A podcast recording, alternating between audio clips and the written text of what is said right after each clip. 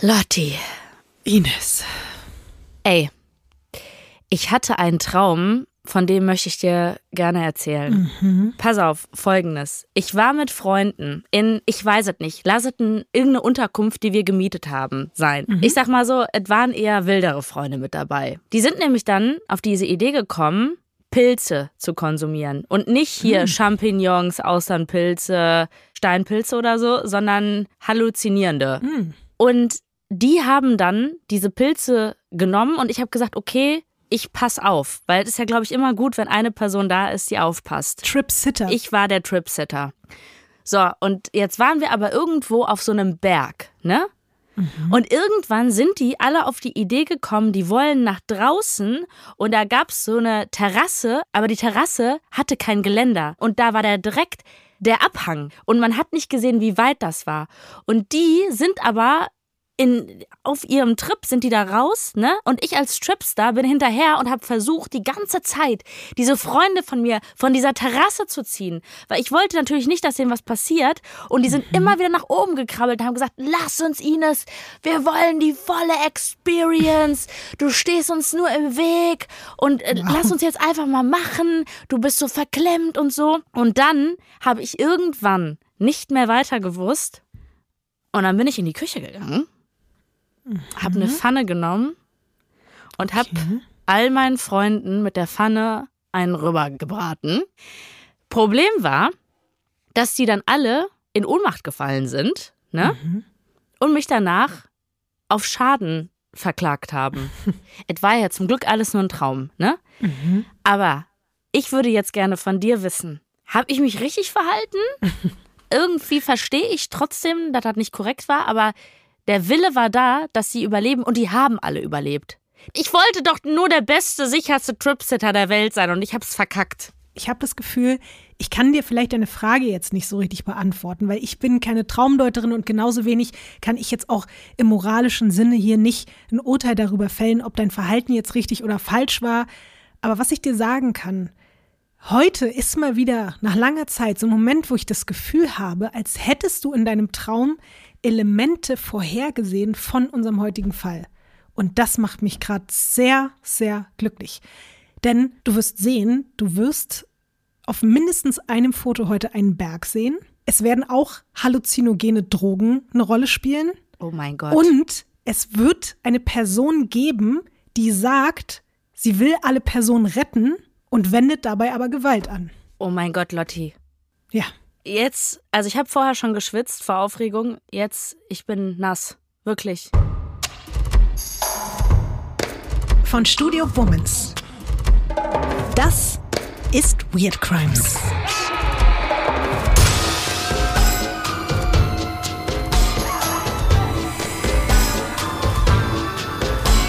Der True Crime Podcast über die absurdesten, bizarrsten und unglaublichsten Kriminalfälle. Mit mir, vis-à-vis.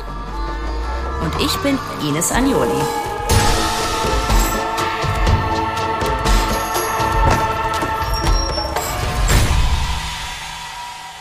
Diesmal der apokalyptische Akupunkteur. Ines, ich würde jetzt gerne von dir wissen, wenn du der festen Überzeugung wärst, dass uns allen der Weltuntergang Ach bevorsteht. du Scheiße.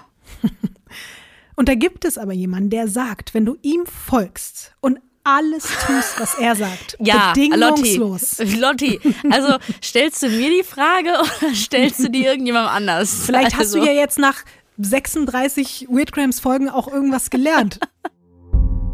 Wir werden heute über einen Mann sprechen, der nicht nur einem Menschen verspricht, den Weltuntergang mit ihm gemeinsam zu überleben, sondern Tausenden. Ein Mann, der schon sehr früh beginnt, andere zu manipulieren und zu malträtieren und der in einer Mischung aus Größenwahn, Psychopathie und religiösen Allmachtsfantasien später ein ganzes Land in Atem und Schrecken hält und statt Menschenleben zu retten, viele Menschenleben auf dem Gewissen hat. Und deswegen bis heute weltbekannt ist als einer der gefährlichsten, aber auch bizarrsten Sektenführer aller Zeiten. Es geht heute um Matsumoto Shizuo, besser bekannt als Asahara Shoko oder, wie ich ihn getauft habe, der apokalyptische Akupunkteur. Oh nein! Willkommen bei Weird Crimes, oder? Also ich habe noch nichts an Details gehört, aber ich weiß jetzt schon, es ist ein perfekter Weird Crimes Fall. Ja, du hast es vielleicht anhand des Namens schon geahnt. Wir befinden uns heute zum allerersten Mal in Japan. Und bevor es gleich das erste Bild gibt, muss ich eine Sache vorweg sagen. Für alle, die sich vielleicht ein bisschen wundern, dass die Namen, die ich heute nenne, im Internet und auch in anderen Podcasts in umgekehrter Reihenfolge genannt werden. Es gibt eine traditionelle Schreibweise in Japan, wie in vielen anderen asiatischen Ländern, nämlich zuerst der Familienname und dann der Vorname, also der Rufname. Und diese Tradition wurde aber in Japan für eine internationale Öffnung, das war irgendwann im 19. Jahrhundert, geändert und man hat es an den Westen angepasst. Aber halt eben nur für die westliche Welt. In Japan ist der Name sozusagen gleich geblieben. Und ich hätte jetzt zugegeben auch nicht gedacht, dass das so eine große Rolle spielt, aber ich habe hier bei der Recherche eher zufällig entdeckt, dass Japan einfach seit über 20 Jahren darum kämpft, diese Änderung zurückzunehmen. Seit Jahrzehnten werden wirklich internationale Medien gebeten, in Berichten über Japan wieder die traditionelle Schreibweise zu übernehmen. Also erst den Nachnamen, dann den Vornamen. Aber wie es immer so ist, die westliche Welt gibt einen Fick. Selbst amtierende Premierminister werden einfach in politischen Gesprächen von vielen unserer RegierungsvertreterInnen weiter in der westlichen Reihenfolge angesprochen. Und deswegen habe ich gedacht, versuchen wir es heute hier ein bisschen besser zu machen.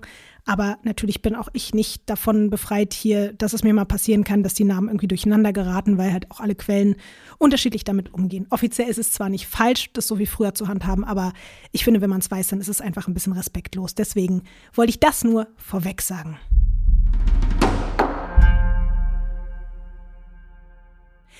Aber jetzt zurück zur Geschichte. Unser heutiger Fall startet im japanischen Kyushu, der drittgrößten der vier Hauptinseln Japans. Und dort wird 1955 Matsumoto Shizuo geboren. Und von dem Ort darfst du dir jetzt das erste Bild für heute angucken. Alter. Boah, sind das viele Häuser. Es ist, es ist viel los da, ne? Also da wohnen viele Leute. Ja sehr, sehr, sehr viele Menschen. Sehr viele Menschen. Und ansonsten würde ich jetzt sagen, wenn du mich fragen würdest, hast du Bock auf entspannten Urlaub und dann würdest du mir das zeigen, würde ich sagen, ja, auf entspannten Urlaub habe ich, aber nicht da. Aber genau dort kommt eben Matsumoto Shizuo als vierter Sohn eines Tatami-Flechters auf die Welt. Tatamis sind so eine Matten aus gepresstem Reisstroh. Damit lässt sich für den Vater aber nur genug verdienen, um die Familie halbwegs mit Nahrungsmitteln zu versorgen. Das wird dann auch noch schwieriger, als noch drei weitere Geschwister auf die Welt kommen. Hunger und Entbehrung stehen also für den Jungen und seine sechs Geschwister auf der Tagesordnung. Erschwerend kommt noch hinzu, dass Matsumoto seit seiner Geburt auf dem linken Auge blind ist und auf dem rechten nur eingeschränkt sehen kann. Und weil er deswegen in der Schule später immer mehr Probleme bekommt, wird er auf eine Blindenschule inklusive Internat geschickt. Und er empfindet das als absolute Ungerechtigkeit, weil er ja im Gegensatz zu den anderen Kindern dort nicht komplett blind ist. Und er hat das Gefühl, dass er dort einfach nicht hingehört und von seiner Familie einfach abgeschoben wurde, weil er eben zu anstrengend ist. Vor allem seinem Vater nimmt er diese Entscheidung wirklich unendlich übel. Aus seiner Wut wächst dann aber irgendwann so die Erkenntnis, dass es ja vielleicht nicht nur Nachteile hat, der Einzige auf der Schule zu sein, der zumindest so minimale Sehkraft hat. Also beginnt er mit sieben Jahren, sich das zunutze zu machen. Was glaubst du, Ines, wie? Naja, also ich würde mal sagen, dadurch, dass er ja einen Vorteil hat, würde er die Schwächen ausnutzen, mhm. die die anderen haben. Sprich, er kann ja so ein bisschen sehen, und wenn die Leute ihm vertrauen, würde ich sagen, dass er ihr Vertrauen ausnutzt.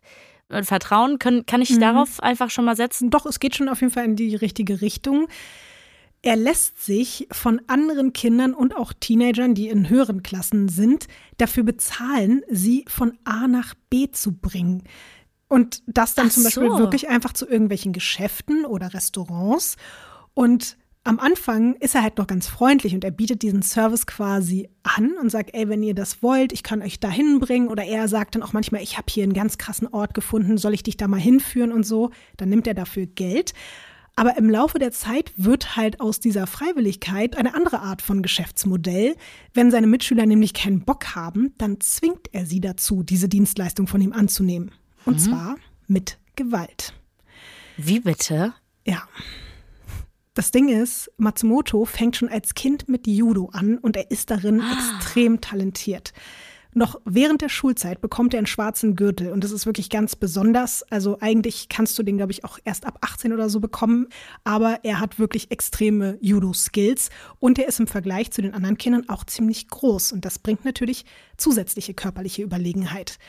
Und je älter er wird, desto grausamer wird seine Schreckensherrschaft an der Schule und desto mehr Geld häuft er aber auch an. Aber was macht er denn? Zwingt er die zu Boden und sagt, doch, also, wenn man jetzt sagt, so, nee, ich habe heute äh, keinen Bock auf Burger, dann sagt er, doch, du hast heute verdammt nochmal Bock auf Burger. Ich bring dich jetzt in den Burgerladen, verdammte Scheiße, oder was? So in der Art. Und er verteilt Schläge, er schmeißt die Kinder um, er drückt die gegen die was? Wand, er packt die am Hals. Ja. Alles, ja. Und es ist wirklich krass, weil er zieht das über all die Jahre richtig doll durch. Ich meine, wir haben gerade angefangen bei sieben. Jetzt vergehen aber einige Jahre. Möchtest du mal raten, wie viel er im Laufe seiner Schulzeit ungefähr an Geld ansammelt in Dollar? Er ist jetzt so 19, 20 rum. Erstmal krass, dass er das so lange durchziehen kann, die anderen mhm. zu verprügeln und dass das funktioniert. Es wurde später auch gesagt, dass selbst die Lehrkräfte eine Art von Angst auch vor ihm hatten. Oder manche auch einfach weggeguckt haben. Boah, wie grausam. Ähm, gut, elf, zwölf Jahre, 15.000 Dollar. Du bist gar nicht so schlecht. Es sind 30.000 Dollar. Was? Ja. Noch mehr? Ja. Ich habe das in so einem Inflationskalkulator nachrechnen lassen. Das wären umgerechnet heute 230.000 Dollar. Wie bitte? Ja. Wie krass hat er die Leute verprügelt. Die hatten ja nichts mehr. Der kommt doch auch aus ärmlichen Verhältnissen, oder? Das werden die anderen ja drumherum auch gewesen sein. Dieses Arschloch. Und das ist auch das nochmal ekelhaftere daran. Seine Familie hat weiter extrem gehungert und er hat das Geld gespart und hat sich zusätzlich auch noch von den Mitschülern und Mitschülerinnen zu essen einladen lassen. Also Nein. er musste noch nicht mal an diese 30.000 ran, sondern wenn er die Kinder dann zu irgendwelchen Restaurants geführt hat, hat er die gezwungen, dass die ihm dann auch noch ein Gericht ausgeben. Und so hat er sich dann schön ernährt und den Bauch vollgeschlagen, während zu Hause seine Eltern und seine Geschwister einfach nichts zu essen hatten. Ey, am Anfang hatte ich wirklich Mitleid mhm. mit dem. Mittlerweile denke ich mir so, Mitleid, weg. Mhm. Also wirklich so eine krasse Arschlochnummer. Was auf jeden Fall krass ist, es reicht ihm einfach nicht, dass er schon die halbe Schule unter Kontrolle hat. Er möchte halt auch wirklich offiziell die Führungsrolle übernehmen. Sein Berufswunsch, er will Premierminister von Japan werden. Und um die Zeit bis dahin sinnvoll zu überbrücken, will er jetzt erstmal das Amt des Schulsprechers. Dafür kandidiert er auch. Was glaubst du, Ines? Ja, ich würde sagen, der gewinnt. Ich habe mir halt gerade vorgestellt mhm. und man dann da an mit dem Zettel geht man da so ne in die Kabine und dann kreuzt man da so an und dann geht man zu der Urne und schmeißt das dann da so rein, dass der dann da überall steht und so Judo-mäßig den Leuten das aus der Hand fetzt, weißt du, den Zettel, dann das öffnet und dann nochmal zwingt, das richtige Kreuzchen an der Stelle mhm. zu machen und dass er das dann so schafft, quasi Premierminister zu werden. Bei uns Bundeskanzler. Also zu dem Zeitpunkt war es ja erstmal nur die Schulsprecherwahl, aber. Ja, ich sehe die ähnlich vor Augen, ehrlich gesagt, diese Schulsprecherwahl, ja, dass er da auch für gesorgt hat, ja. ja. Also bei der ersten Wahl, und das lässt jetzt schon mal so ein bisschen auf den Ausgang spekulieren, war er noch so überzeugt von sich, dass das alles funktioniert, dass er sich gar keine Sorgen gemacht hat, aber er verliert. Das kann er natürlich nicht auf sich sitzen lassen. Also stellt er sich bei der nächsten Möglichkeit direkt wieder zur Wahl. Diesmal besticht er seine Mitschüler aber mit Süßigkeiten. Klappt trotzdem nicht. Er ist jetzt natürlich total angepisst und versucht es an dieser Stelle, so ein bisschen so wie du es gerade beschrieben hast, mit Gewaltandrohung und Schlägen seine potenziellen Wähler zu überzeugen. Aber die stimmen wieder nicht für ihn. Und die Schuld gibt er jetzt den Lehrkräften, die angeblich schlecht über ihn reden würden. Also es ist alles eine große Verschwörung gegen ihn und seine politischen Ambitionen legt er danach erstmal auf Eis. Nach der Schule geht es für Matsumoto dann auch direkt weiter mit den Misserfolgen. Mit Anfang 20 verkackt er die Aufnahmeprüfung für die elitäre Tokio-Universität und er findet einfach keinen Job. Und so staut sich immer mehr Hass in ihm auf, vor allem gegenüber der kompletten japanischen Gesellschaft. Zu dieser Jobsituation muss man aber auch wirklich nochmal der Fairness halber dazu sagen, es ist als Mensch mit Behinderung tatsächlich alles andere als leicht auf dem japanischen Arbeitsmarkt Fuß zu fassen, besonders zu dieser Zeit. Es gibt eigentlich nur zwei berufliche Richtungen, die traditionell von blinden Menschen übernommen werden und das ist Massage und Akupunktur.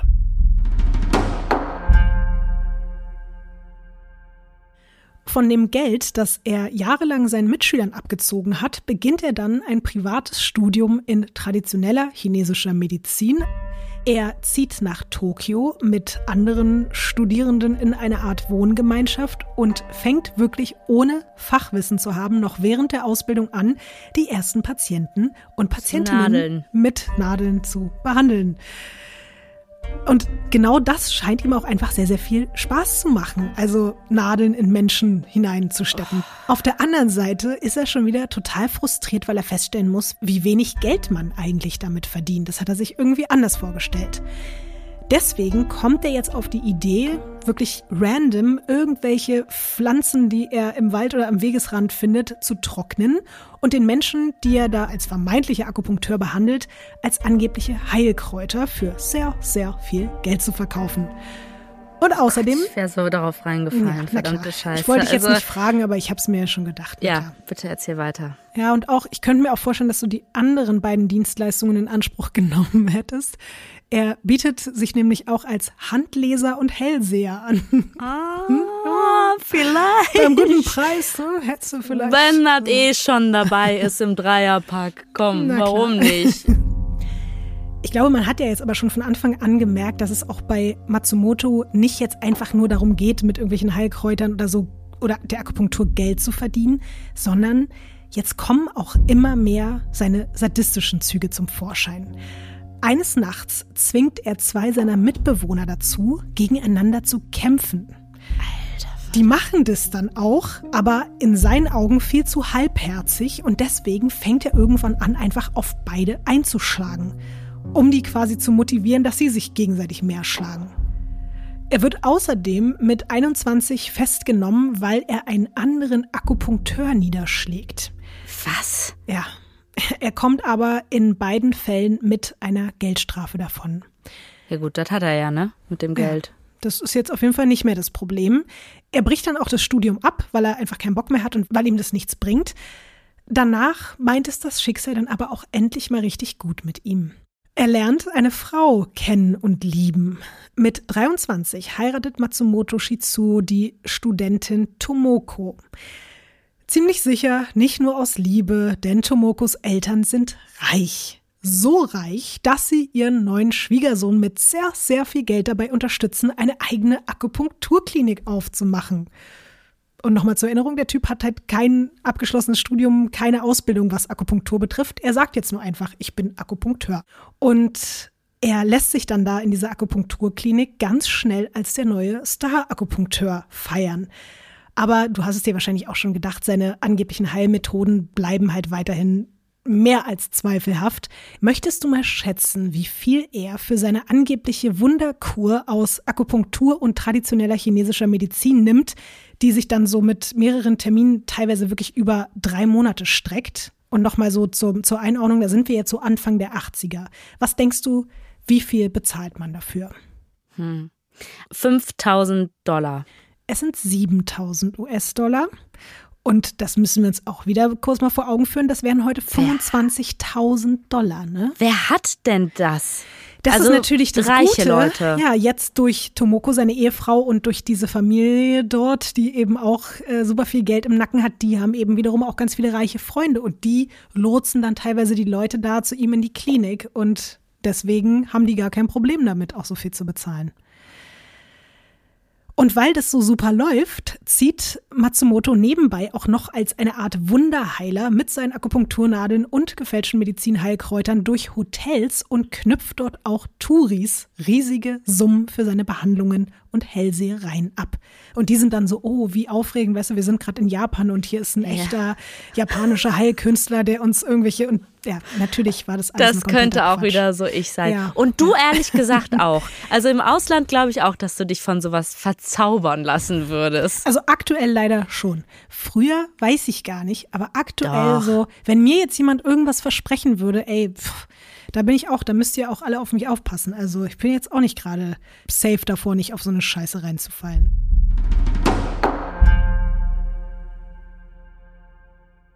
Es ist aber dann auch so, dass manche Leute, vor allen Dingen auch so von den Touris, schon checken, dass mit dem Typen und seinen Produkten und Vorgehensweisen irgendwas nicht zu stimmen scheint. Und deswegen kassiert er auch mehrere Anzeigen. Als er 26 Jahre alt ist, wird er festgenommen, mal wieder. Und dieses Mal wirft man ihm Betrug vor. Er kommt aber mit einer Geldstrafe von 1000 Dollar davon. ja. Und du kannst es dir jetzt denken, das juckt ihn halt überhaupt nicht. Er hat nämlich mit seiner Akupunkturklinik und den Hotelhausbesuchen schon um die 200.000 Dollar eingenommen. Und während er immer mehr Geld anhäuft, bringt seine Frau ein Kind nach dem anderen zur Welt. Am Ende sind es sechs. Und trotz des finanziellen und privaten Segens ist Matsumoto nicht glücklich. Eigentlich auch so ein bisschen Ach, vielleicht, nee. ja, so ja. wie du es auch gesagt hast, also so diese, dieses Aggressive schlummert ja auch die ganze Zeit in ihm. Er ist super unausgeglichen. Er hat das Gefühl, dass er zu viel höheren Berufen ist, als einfach nur ein einfacher Akupunkteur zu sein. Während er dann wirklich irgendwie so in so einer kleinen mentalen Krise steckt, erfährt er von einem Kollegen von einer relativ neuen buddhistischen Religionsgemeinschaft, nämlich Agon Shu. In der Hoffnung, dort vielleicht einfach ein bisschen mehr Ruhe und Antworten zu finden, tritt er der Gruppe bei. Es geht dort vor allem darum, sich des eigenen schlechten Karmas zu entledigen mittels Yoga, strenger Meditation und Askese, also Enthaltsamkeit und Verzicht auf Genuss jeglicher Art. Der Anführer der Glaubensgemeinschaft prophezeit zudem auch den Weltuntergang. Kannst du dir denken, für wann? 2000 und genau das ist es, weil ich kann mich selber noch erinnern, damals, dass vor der Jahrtausendwende einfach ganz, ganz viele Leute die ganze Zeit Angst hatten. Auch selbst so, sage ich mal, halbwegs sonst rational denkende Menschen haben vielleicht in Bezug auf diesen Jahreswechsel in Betracht gezogen, dass die Welt untergeht. Und das haben sich eben auch ganz, ganz viele Glaubensgemeinschaften zunutze gemacht. In diesem Fall von dieser Gruppe der jetzt äh, Matsumoto beigetreten ist, dieser Agonshu-Gruppe, heißt es, Schuld an der drohenden Apokalypse seien Umweltverschmutzung und oder ein Weltkrieg. Was ich auch krass finde, weil heute im Jahr 2023 mhm. klingt das auch schon wieder gar nicht mehr so weit hergeholt. Was Matsumoto relativ schnell merkt, ihn aber auch nicht weiter stört, ganz im Gegenteil, Agonshu ist nicht nur irgendeine religiöse Gruppe, sondern, um es jetzt mal hier direkt auf den Punkt zu bringen, eine Sekte. Und von der wird er jetzt vier Jahre lang ein Teil sein. Er saugt dort alles auf, was er über den Aufbau und die Struktur einer solchen Gemeinde lernen kann. Und er wird immer mehr Fan von diesem Modell. Außerdem wird ihm bewusst, dass er seinen Katalog, um Menschen zu behandeln und an sich zu binden, unbedingt noch um eine Sache erweitern muss, nämlich Yoga. Anfang 1984 hat er genug Inspiration gesammelt. Er verlässt die Sekte jetzt und er gründet direkt danach zusammen mit seiner Frau eine eigene Yogaschule. Und mit der will er jetzt neben der Akupunkturklinik Geld verdienen. Vor allen Dingen will er aber natürlich auch noch mehr Menschen für sich gewinnen. Darum geht es natürlich hauptsächlich. Und er gründet dann noch einen Versandhandel für magische Tinkturen, für ah. Heilamulette und für religiöses Zubehör in allen Farben und Formen. Ah, der Klassiker. Ja. ja. Boah, und ich lache jetzt so, ne? Ich war auf diesen Seiten. Hm, na klar. Als Matsumoto 29 Jahre alt ist, entsteht aus dieser Klinik und der Yogaschule und dem Shop seine erste richtig eingetragene Gesellschaft, von der er natürlich Präsident ist und die trägt jetzt den Titel Die Om-Gemeinschaft der Magier vom Berge. Om wird entweder AUM oder auch OM einfach nur geschrieben und ist übrigens eine Silbe, also das jetzt im Deutschen, die im Buddhismus, aber auch Hinduismus als heilig gilt. Und sie steht für Zerstörung, Aufrechterhaltung und Schaffung des Kosmos. Matsumoto hat diese Silbe natürlich nicht ohne Grund gewählt und er hat mit seiner Om-Gemeinschaft Großes vor. Eine eigene Sekte aufbauen. Und er ist natürlich der Anführer, der heilige Auserwählte, der seine Jünger vor dem Armageddon bewahrt. Kurze Frage, war seine Frau auch schon in der anderen Sekte mit dabei? Nee, sie war nicht Teil davon, aber sie hat ihn immer bei allem auf jeden Fall so komplett kritiklos unterstützt. Was man da vielleicht auch noch mal dazu sagen sollte und das ist auch schon wieder so ach, perfide zu dieser Zeit hatten eben und auch bis heute Frauen definitiv eben auch nicht die gleichen Chancen wie Männer in Japan und vor allen Dingen Männer ohne Behinderung und ich glaube, das hat sich auch wieder Matsumoto zunutze gemacht, dass er ihr so ein bisschen die Hoffnung gegeben hat, du kannst hier auch Teil davon sein, zum Beispiel eben bei dieser Yogaschule. Du kannst mehr sein als nur irgendwie eine Bedienstete, die irgendwo als Sekretärin oder so in einem Büro arbeitet. Und da hat Matsumoto, glaube ich, bei ihr so einen Punkt getroffen, so von wegen, ja, du kriegst hier auch deinen Space und kannst dich halt ausleben. Aber das entschuldigt natürlich jetzt auch nicht, dass sie einfach nur so gesagt hat, ja, cool, mach mal alles, was du willst. Um seinen Plan umzusetzen, ist seine Gesellschaft nicht das Einzige, was einen beeindruckenden Namen braucht. Er möchte jetzt nicht mehr Matsumoto Shizuo sein, weil das so ein relativ ja, standardmäßiger Name in Japan ist. Stattdessen lässt er sich offiziell umbenennen in Asahara Shoko, was so viel bedeutet wie strahlendes Licht. Und mit dem Ablegen von seinem alten Namen will er auch seine komplette Vergangenheit hinter sich lassen. Also all die Misserfolge, die Armut, seine Sehbehinderung. Und deswegen versucht er jetzt auch optisch, sich so in seine neue Rolle als Guru einzufinden. Er lässt sich einen Bart und die Haare wachsen und er trägt wirklich nur noch so ganz lange Gewänder. Mhm. Davon sehen wir gleich auch noch einige, keine Sorge. Aber vorher will ich dir ein Foto seines bis dahin erfolgreichsten Marketing-Moves zeigen. Denn Asahara, wie er jetzt heißt und wie wir ihn ab jetzt auch nennen, braucht natürlich Mitglieder, um ein echter Sektenführer zu sein. Und deswegen veröffentlicht er folgendes Bild, was du dir jetzt angucken kannst. Ja, also wir sehen ihn. Er sieht auf jeden Fall ein bisschen aus, als ob er dringend auf Toilette müsste, mhm. vom Gesichtsausdruck. Ne? Aber mhm. ich würde mal sagen, es ist die Anstrengung, weil er ist quasi der neue oder damals noch der noch nicht bekannte David Copperfield. Er kann nämlich anscheinend fliegen. Mhm. Sehr kurz, aber natürlich in einer Yoga-Pose die wir wahrscheinlich alle kennen, mit wo man so im Schneidersitz sitzt. Und ähm, der Lotus-Sitz. Der Lotus-Sitz, ja, mhm. Lotti, sorry. Die schrecklichen Yoga-Zwillinge. Ich habe sehr viel gelernt. Also. Ja, der Lotus-Sitz. Also, er fliegt auf jeden Fall, hat nur eine Unterhose an ist ein bisschen bärtiger, ein bisschen wuscheliger. Ich muss sagen, er gibt mir jetzt noch gar nicht so die Sektenführer-Vibes, die ich erwartet habe. Mhm. Aber er hat auf jeden Fall einen guten Buddy. Ich sag mal so, in Vegas, ne? Mhm. So eine kleine Kaschemme irgendwo an der Seite. Wenn das draußen hängt, hier The Flying äh, Schoko, ja, ich glaube, da würden Leute reingehen, oder? Ja, glaube ich auch. Das Foto ist jetzt übrigens 1985 erschienen und da ist Asahara 30 Jahre alt und dieses Bild wird gedruckt im japanischen UFO- und Esoterik-Magazin Twilight Zone. UFO- und Esoterik-Magazin Twilight Zone. ja. UFO- und Esoterik-Magazin. Ja, ja, was soll ich dir sagen? Also die reden da über UFOs mhm. und über Esoterik. Richtig. Alles klar. Aber ich glaube, deswegen passt er ja da auch schon ganz gut rein. Und was ich auch schon wieder so absurd finde, ist, dass er es wirklich schafft, diese Pose den Menschen zu verkaufen, als wäre er in der Lage, in der Luft zu schweben. Um das ganz kurz mal zu erklären, wie man sich das wahrscheinlich auch einfach denkt, wie das entstanden ist. Er ist einfach mit extrem viel Kraft nach oben gesprungen und hat sich dann in der Luft fotografieren lassen. Mhm. Natürlich ist es übertrieben anstrengend. Das, da brauchen wir gar nicht drüber reden. Das können sehr viele Menschen auf jeden Fall nicht. Aber das hat halt mit heiligen Kräften nichts zu tun und er kann halt nicht fliegen und nicht schweben.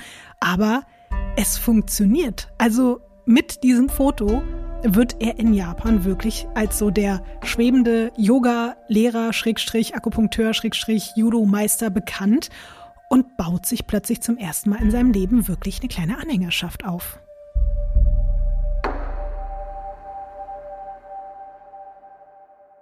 So, Ines, was glaubst du denn jetzt eigentlich?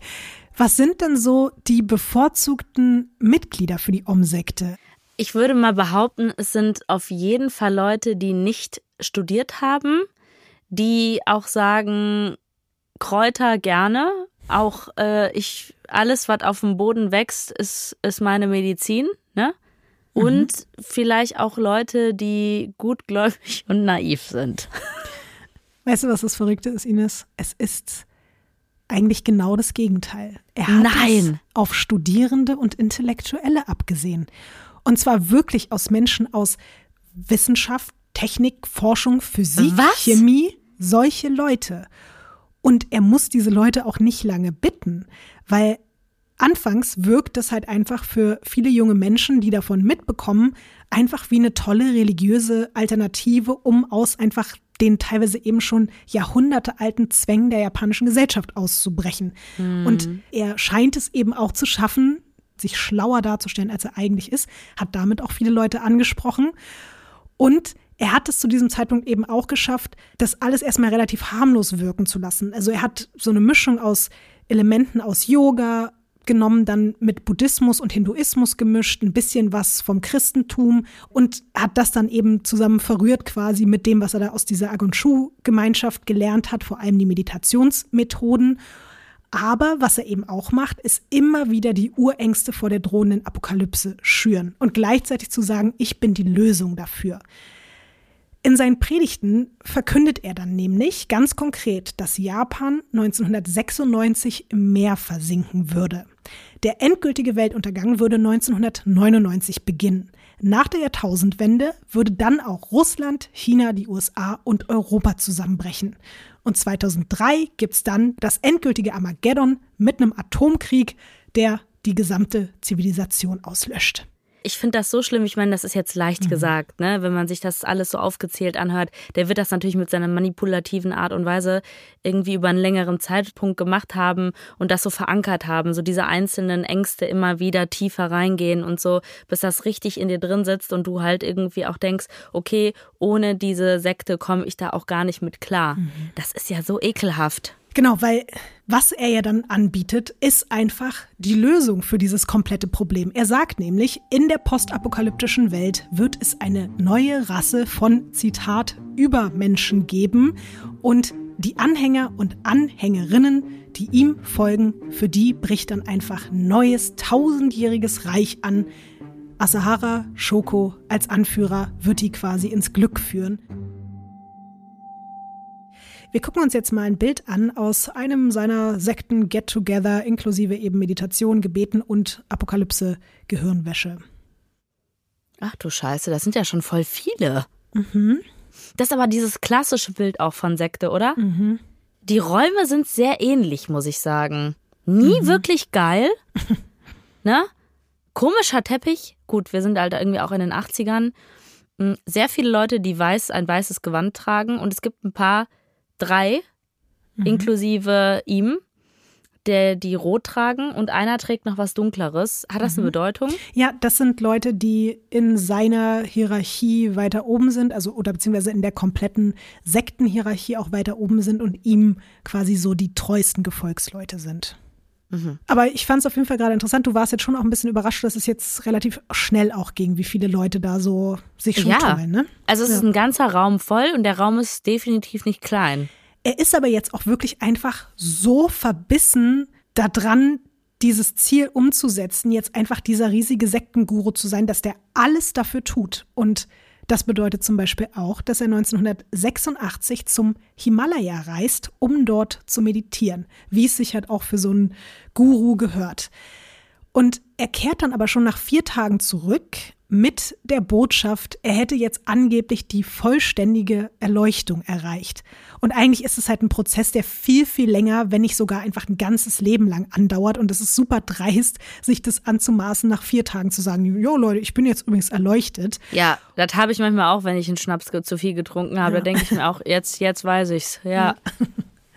Im Fall jetzt von Asahara Shoko ist es natürlich so, dass seine wachsende Anhängerschaft diese unglaubliche Nachricht von seiner Erleuchtung annimmt, weil man sich natürlich auch freut und sagt, wow, ich bin Teil von jemandem, der jetzt gerade so überraschend, so schnell diese, diesen Status erreicht hat, für den man eigentlich ein ganzes Leben braucht. Und die erzählen das dann wiederum weiter. Somit verbreitet sich diese Nachricht und das zieht natürlich wieder neue Mitglieder an. Asahara Shoko behauptet zudem jetzt auch, er hätte magische Fähigkeiten und er lässt sich von allen jetzt als ehrwürdiger Meister ansprechen. Bei Asahara Shoko steht 1987 jetzt noch ein weiterer Namenswechsel an. Om-Gemeinschaft der Magier vom Berge ist halt nämlich auch einfach nicht kurz und knackig genug und deswegen heißt seine Sekte ab jetzt Om Shinrikyo, höchste Wahrheit. Mhm. Und jemand, der die höchste Wahrheit verspricht, der kann natürlich nicht nur ein paar Yoga-Übungen und Meditation anbieten. Mit diesem Schritt werden deswegen auch seine Lehren immer radikaler und auch die Art und Weise, wie neue Mitglieder rekrutiert werden, ist nicht mehr ganz so entspannt wie am Anfang. Seine treuesten Gefolgsleute, die du da teilweise auch auf dem Foto gesehen hast, sind dafür zuständig, immer neue AnhängerInnen in den Glauben einzuführen. Rate doch mal, unter welcher besonders beliebten und hier bei uns im Podcast mittlerweile allseits bekannten Methode, Ines. Jetzt bin ich unter Stress. Ähm, warte mal. Warte mal, nicht schlafen. Nicht schlafen. Richtig. So. Schlafentzug. Ah, yes. Schlafentzug. Ja. ja. Essen gibt's aber auch nicht und stattdessen kriegen die Neuen eine ordentliche Ladung LSD. Ah. Mhm. Und Gewalt. Oh Gott. Wenn jetzt jemand nicht richtig mitmacht oder aufgeben will, dann gibt's halt auf jeden Fall von allen Seiten Schellenschläge, Tritte, Stockschläge. Zudem müssen sich die Menschen stundenlang Kassetten anhören, auf denen Asahara immer und immer wieder die gleichen Sätze runterbetet. Und Ines, wir hören uns jetzt einen kleinen, sehr besonderen Originalausschnitt aus einer solcher Kassetten an. Asahara Shoko です。使用するぞ使用するぞ使用するぞ使用するぞ使用するぞ功徳を積むぞ功徳を積むぞ功徳を積むぞ功徳を積むぞ功徳を積むぞ瞑想するぞ瞑想するぞ瞑想するぞ瞑想するぞ瞑想するぞ今の苦しみは幻影であるこの修行によって今の苦しみを打ち砕くことができる Also der wiederholt die ganze Zeit die Wörter. Mhm. Ich übersetze das mal ganz kurz. Also er sagt, hier ist Asahara Shoko und dann sagt er, mach dein Training, mach dein Training, mach dein Training, mach dein Training, mach dein Training, vollbringe gute Taten, vollbringe gute Taten, vollbringe gute Taten, vollbringe gute Taten, vollbringe gute Taten, mach deine Meditation, mach deine Meditation, mach deine Meditation, mach deine Meditation, mach deine Meditation. Der Schmerz, den du fühlst, ist eine Illusion. Dieses Training wird den Schmerz zerstören. Und das gibt's teilweise fünf, sechs, sieben Stunden am Stück auf Kassetten und die Leute müssen da sitzen und sich das anhören und die ganze Zeit auch mitreden, mitbeten, mitwippen, mitatmen und das auf LSD. Alter Vater. Asahara Shoko behauptet, dass durch diese Riten, also durch dieses ständige Wiederholen und da rumsitzen, nicht essen dürfen, nicht trinken dürfen, dass dadurch verunreinigtes Karma wieder reingewaschen werden würde. Und laut Asahara könnte man dadurch die drohende Apokalypse vielleicht doch noch aufhalten, wenn sich halt alle Menschen genau diesem Prozess unterziehen würden.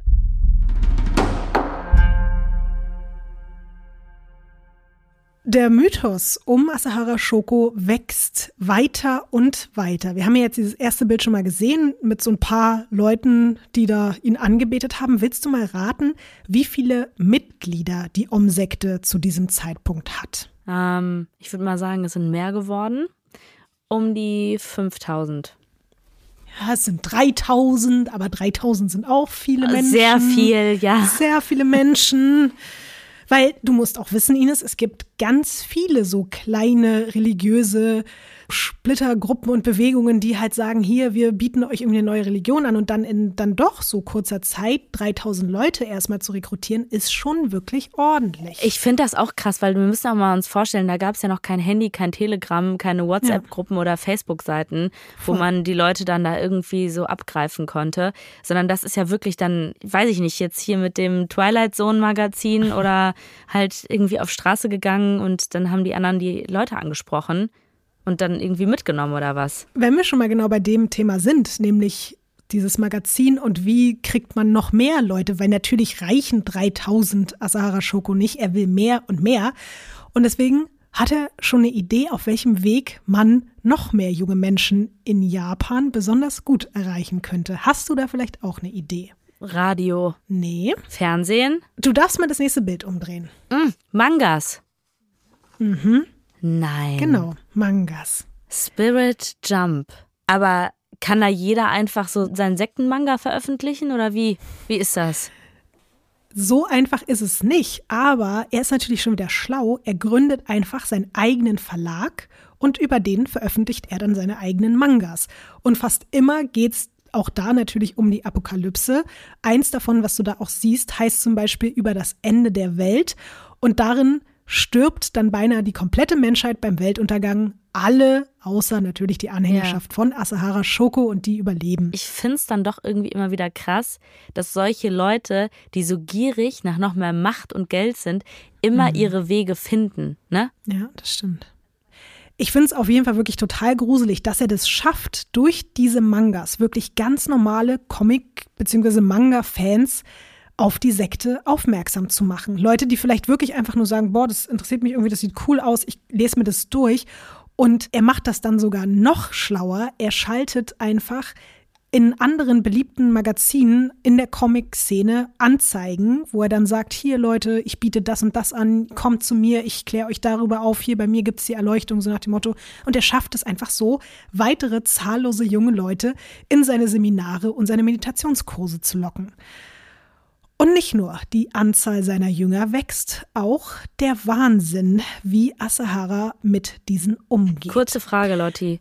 Mhm. Was hätte es bei dir so, wo du so 18, 19, 20 warst, was hätte dich davon überzeugt, auch in so eine Sekte einzusteigen? Jedes also, Wochenende, Freitag und Samstag, Free Wodka Red Bull im To Be Club.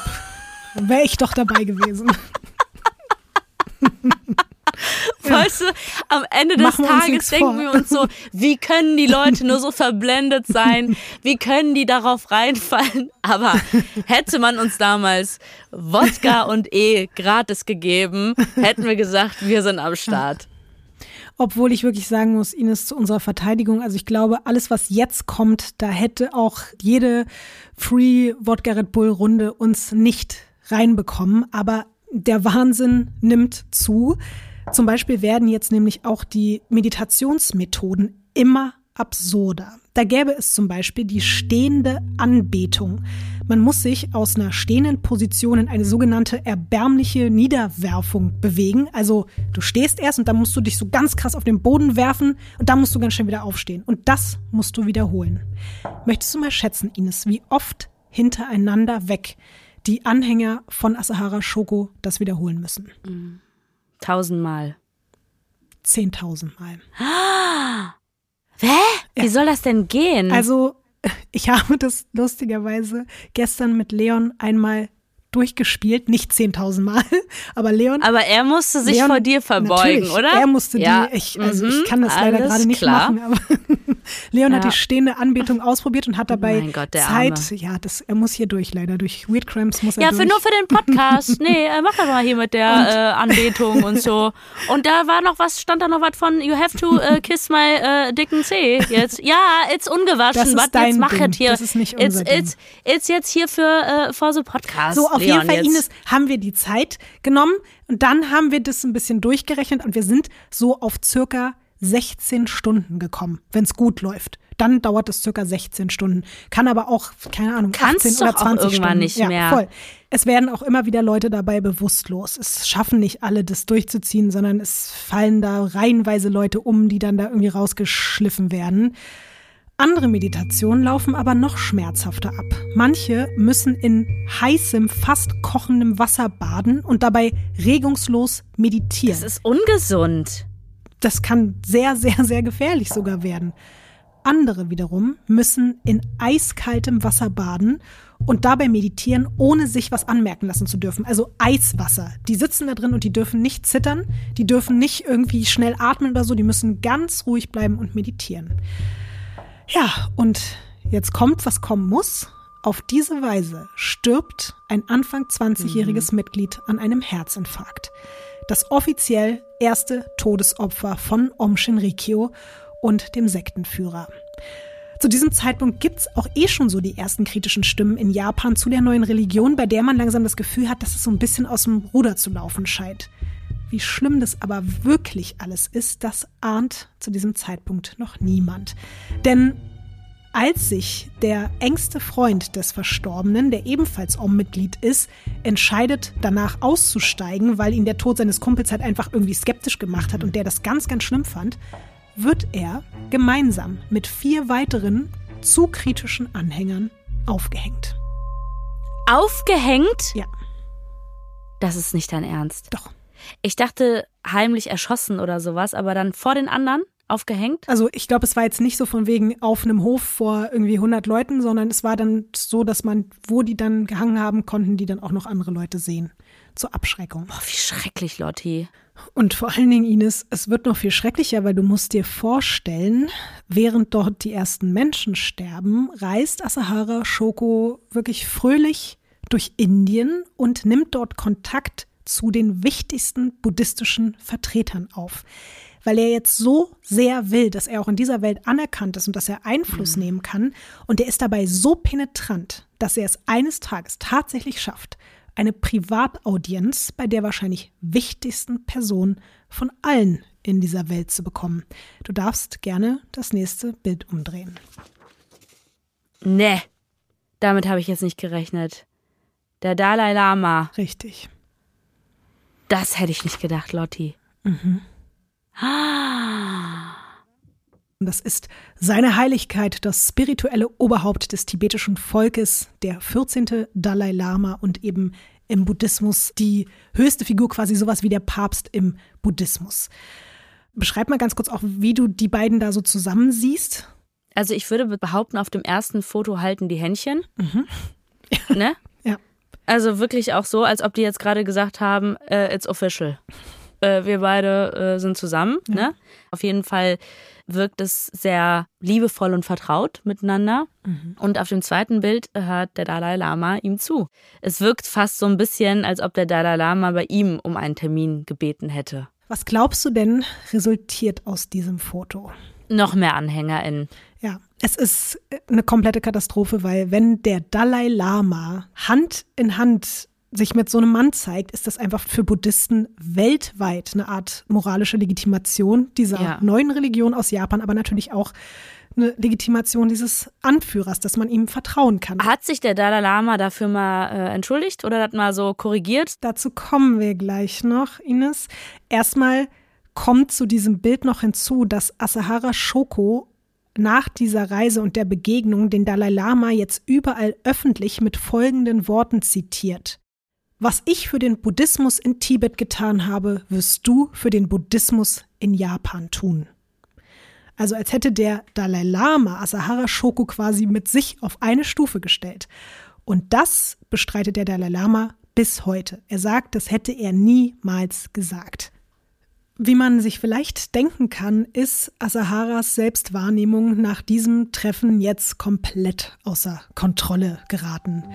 Er bezeichnet sich in Interviews ab jetzt als Wiedergeburt von Buddha, von Shiva oder manchmal zur Abwechslung auch von Jesus. Sympathisch. Außerdem fängt er an, zum Beispiel seine Körpersäfte für horrende Summen zu verkaufen. Warte mal, Schweiß, Sperma, Urin, Rotze, Spucke, wovon reden wir hier? Wir reden jetzt erstmal von seinem Blut. Ach so. Ja, er ist nämlich der Meinung, wenn man sein Blut trinkt, dann würde man automatisch, dann würde man automatisch Superintelligenz bekommen. Und zwar so die höchste Form der Intelligenz, die man haben kann. Ines, was glaubst du denn?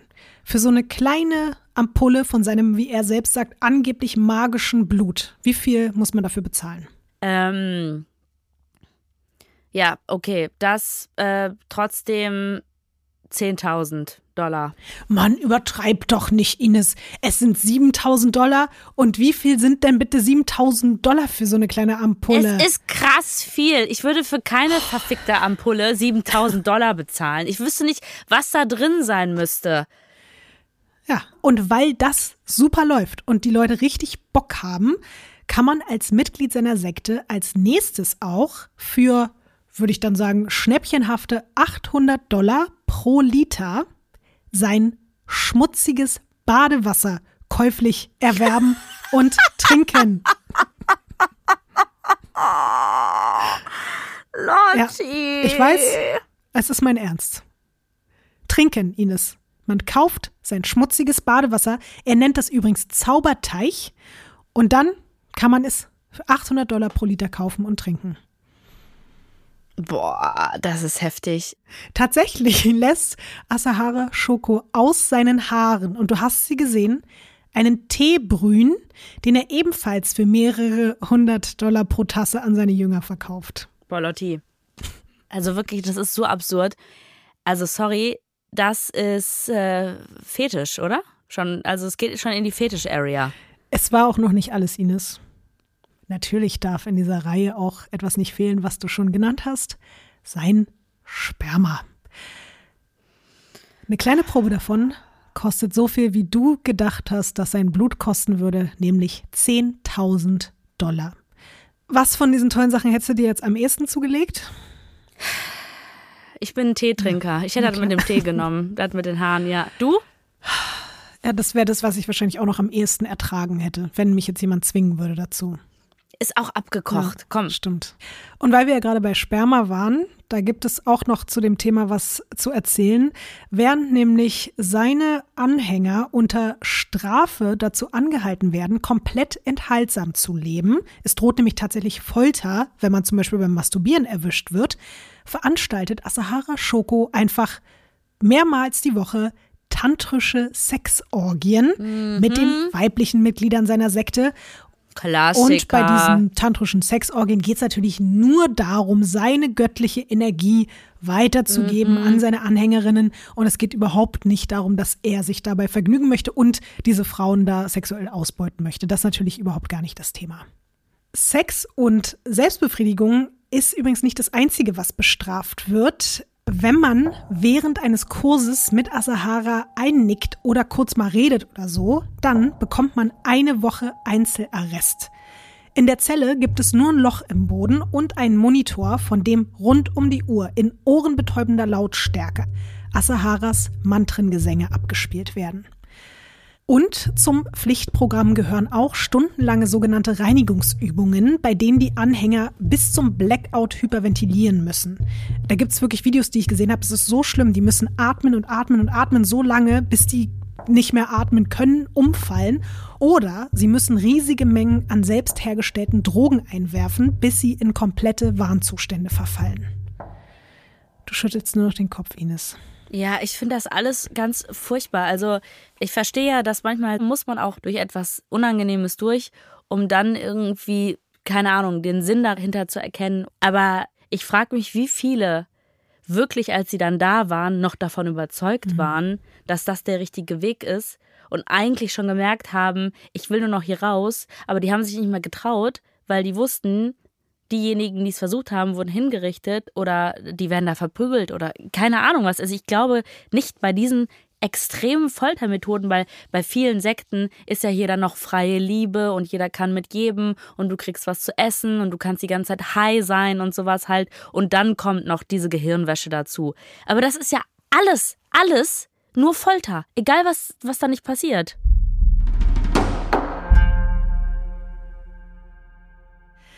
Das Schreckliche ist, man kann sich es gar nicht vorstellen, dass das wirklich so passiert ist. Aber diese schöne kleine Gemeinschaft, über die wir jetzt hier geredet haben, wird 1989 in Japan dann wirklich offiziell als Religion anerkannt. Und das Absurde ist, dass als Religion die Sekte komplett steuerbefreit ist. Der Typ muss also noch nicht mal mehr irgendwie Geld an den Staat abdrücken und durch diesen steuerbefreiten Status sind polizeiliche Kontrollen der Glaubensgemeinschaft und ihrer Räumlichkeiten untersagt. Nein. Dieser Schutz gilt auch nicht unendlich, aber er gilt zum Beispiel für neue Religionen auf jeden Fall das erste komplette Jahr. Also da bist du komplett geschützt davor. Und das reicht ja auch schon aus, dass sich Asahara Shoko da komplett austoben kann. Deswegen willst du mal raten, was er denn noch im selben Jahr der offiziellen Anerkennung sich anfängt anzuschaffen? Ähm, Waffen. Militärwaffen sogar. Mhm. Und auch die Stimmung bei den gemeinsamen Meditationen der Sekte hat mittlerweile wirklich mehr was von militärischen Bootcamps als von buddhistischen Gebeten. Tagelang wird unter Stockschlägen und Folter, ohne Pause und ohne Nahrung, ohne Wasser, teilweise auch unter der Erde, angeblich für die Apokalypse trainiert. Es passiert jetzt wirklich immer öfter, dass einfach jemand tot umfällt. Oder dass Mitglieder versuchen abzuhauen. So wie zum Beispiel auch der 21-jährige Taguchi, der von anderen OM-Mitgliedern erwürgt wird, als er versucht zu fliehen. Andere, die es dann tatsächlich schaffen abzuhauen, werden auf der Flucht von besonders treuen OM-Truppen aufgespürt und mit Gewalt zurückgebracht und stundenlang verhört und brutal gefoltert. Und zu diesem Zeitpunkt bekommt Asahara und seine Om-Gemeinde eine Art Empfehlungsschreiben ausgestellt, in dem steht, Zitat, Om strebt nach unserem besten Wissen an, das öffentliche Wohl durch verschiedene religiöse und soziale Aktivitäten zu fördern. Möchtest du mal raten, von dem dieses wirklich sogar unterschriebene Zitat auf dieser Empfehlungsurkunde stammt? weiß ich nicht, irgendein Staatsoberhaupt oder sowas halt? Es ist der Dalai Lama. Nein. Nein, Lotti. Ja. Nein. Ja, leider schon. Er lobt Meister Asahara, wie er ihn selber nennt, zudem noch als einen Zitat kompetenten religiösen Lehrer und Zitat erfahrenen Meditationsausübenden. Und es bleibt auch nicht bei diesem ersten Treffen. Asahara Shoko war mindestens noch fünf oder sechs weitere Male beim Dalai Lama und wurde da mit offenen Armen in Indien empfangen. Es entstehen dabei immer wieder Fotos und Videos. Also es gibt wirklich haufenweise Bilder von den beiden zusammen. Hast du eine Ahnung, was der wichtigste Vertreter des Buddhismus davon hat, sich immer wieder mit diesem Anführer dieser neuen umstrittenen japanischen Religion zu treffen und ihm sogar ja schriftlich seinen Segen zu geben? Ich hoffe nicht, es ist Geld. Es ist Geld. Boah, Lotti, ich habe das schon von Anfang an irgendwie gedacht, als ich diese Fotos gesehen habe. Aber dann dachte ich so, nee, der Dalai Lama wird ja jetzt nicht irgendwie sich bequatschen lassen haben wegen Geld oder irgendwie sowas halt. Ines, möchtest du mal schätzen, wie viel Om Shinrikyo Ende der 80er Jahre an den Dalai Lama spendet? Naja, Millionen. Hm. Nicht zu viel, nicht zu viel, nicht zu viel, nicht zu viel. Okay, äh, 5 Millionen. Mann, 1,5 Millionen Dollar, aber das ist auch, Manno, es ist wollte ich ja, ich wollte gerade noch 1,5 Was sind denn das sagen, heute schon wieder ja. für Zahlen hier? Es ist ja auch noch, äh, 89 sind wir, ne? Ja. 1,5 Millionen sind heute 5 Millionen. ja, und So habe ich es gedacht, vor ja. allen Dingen kommt noch dazu, das ist auch nur der erste Schwung. Anfang der 90er Nein. sind es nochmal 1,2 Millionen US-Dollar, von denen heute in den Kreisen des Dalai Lama niemand mehr irgendwas wissen möchte. Es ist wirklich eine ganz, Scheiße. ganz traurige und düstere Information. Es ist sehr unschön, muss ich leider wirklich sagen. Auch wenn ihm die Nähe zum Dalai Lama natürlich extrem viel Aufmerksamkeit verschafft. Und es gibt sogar Leute, die sagen, dass wenn die beiden und diese ganzen Fotos nicht so veröffentlicht worden wären, dann wäre vielleicht auch Asahara Shoko niemals so groß geworden und Om Shinrikyo. Also es gibt wirklich Leute, die richtig dem Dalai Lama die Schuld dafür geben. Und natürlich profitiert er extrem davon. Und gleichzeitig ist es aber auch so, dass durch diese neue Aufmerksamkeit der Fokus auch immer mehr auf dem liegt, was in der Religionsgemeinschaft schief läuft. Also plötzlich reden die Leute einfach immer, immer mehr über Om Shinrikyo. Und Ende 1989 erscheint dann in einer der größten japanischen Zeitungen eine siebenteilige Reihe mit dem Titel Der Wahnsinn von Om Shinrikyo. Und darin wird auch über die Sache mit dem Blut und dem Badewasser berichtet. Auch Asaharas kriminelle und gewalttätige Vergangenheit kommt ans Tageslicht. Und es sprechen einige Eltern darüber, wie sie ihre erwachsenen, aber teils sogar noch minderjährigen Kinder durch die Gehirnwäsche von Asahara an die Sekte verloren haben. Natürlich lässt der das nicht auf sich sitzen. Der zuständige Redakteur wird von nun an Tag und Nacht vor seinem Haus, seiner Arbeit und überall sonst, wo er sich aufhält, von OM-Mitgliedern belagert und terrorisiert. Solange bis Asahara eine Gegendarstellung veröffentlichen darf in der Zeitung. Aber man kann eigentlich sagen, dass das sogar wirklich noch ein harmloses sich an seinen Feinden rächen ist, weil da passieren noch ganz, ganz andere Sachen. Der Anwalt Sakamoto Tsutsumi ist gerade dabei, noch viel mehr dunkle Geheimnisse rund um Asahara und seine Sekte auszugraben. Er hat sogar mit 23 Familien die Om Shinrikyo Opfergemeinschaft gegründet. Also so weit ist es schon. Da sind so viele Leute, die sagen, wir haben hier irgendwie unsere Kinder an diese Sekte verloren und wir brauchen Hilfe. Und außerdem entlarvt er Asahara als Betrüger, weil er einen Mandanten vertritt, der 2000 Dollar für das angeblich magische Blut ausgegeben hat und einfach festgestellt hat, ey, ich wurde übers Ohr gehauen. Und Sakamoto und sein Mandant bekommen dann verrückterweise eine weitere Blutprobe von Asahara zur Untersuchung, weil der scheint sich selbst so sicher zu sein, dass man darin die versprochene Magie findet, dass er sagt, okay, alles klar, ihr wollt das überprüfen, hier kriegt ihr mein Blut, guckt euch das an. Und der Anwalt kann natürlich durch die Laborergebnisse beweisen, dass das Blut des Gurus wie jedes andere auch ist. Und da ist keine Magie drin. Und deswegen kündigt er an, eine Klage gegen ihn einzureichen. Einige Tage später werden der Anwalt Sakamoto, seine Frau und sein Sohn in ihrem Haus in Yokohama überwältigt. Allen drei wurde neben der Zufügung von stumpfer Gewalt, die ich jetzt hier mal nicht noch im Detail äußere, einfach Kaliumchlorid injiziert. Und das ist einer der drei Hauptbestandteile der Giftspritzen, die man so bei Hinrichtungen in den USA verwendet. Ja, und die Leichen wurden alle unkenntlich gemacht und. Das ist nicht dein Ernst. Und in verschiedenen Bergregionen entsorgt. Und obwohl man am Tatort ein Abzeichen von Om Shinrikyo finden kann, werden diese drei Morde erst viele, viele, viele Jahre später Asahara und seiner Sekte Nein. zugeschrieben. Ja. Zu diesem Zeitpunkt wird in diese Richtung nicht ermittelt, obwohl ganz klar ist, dass der Typ gerade ermittelt hat gegen diesen Kult und den auffliegen lassen wollte und sogar von diesen 23 Familien, das ist ganz schrecklich, da sind teilweise Väter dabei, die sagen oder auch Mütter, die sagen, ey, ihr müsst da hingucken, so die gehen zu den Behörden und sagen, wir waren hier gerade dabei, unsere Kinder zu retten und jetzt ist dieser Mann tot, das ist doch kein Zufall, aber Ja. niemand untersucht in dieser Hinsicht und Deswegen ist es halt auch so, dass sich Asahara wieder noch sicherer fühlt, weil er halt ungestraft davonkommt. Und sein Größenwahn wird dadurch wieder noch mehr gefüttert und er wird noch radikaler, noch unberechenbarer und auch wenn es schwer zu glauben ist, sein ganzes Verhalten wird auch noch weirder. Während sich nicht nur in Japan, wirklich mittlerweile selbst auch in New York, aber auch in Deutschland, um genau zu sein, in Bonn, Zweigstellen von Asaharas Sekten gründen, schart er immer mehr aufstrebende junge Leute aus Wissenschaft und Technik um sich und das wirklich von den besten Universitäten des Landes. Also das, was wir vorhin schon hatten, nur schlaue und wirklich talentierte Leute, die alle sehr, sehr viel können. Er lässt diese Leute alles mögliche Absurde für ihn entwickeln und erfinden. Ein Astrophysiker ist zum Beispiel für Folgendes zuständig und du darfst dir dazu jetzt das nächste Bild angucken und erzählen, was du siehst. Ach du Scheiße. Okay. Also ich habe auf jeden Fall auch mal so was ähnliches getragen, als ich im Schlaflabor war, ne?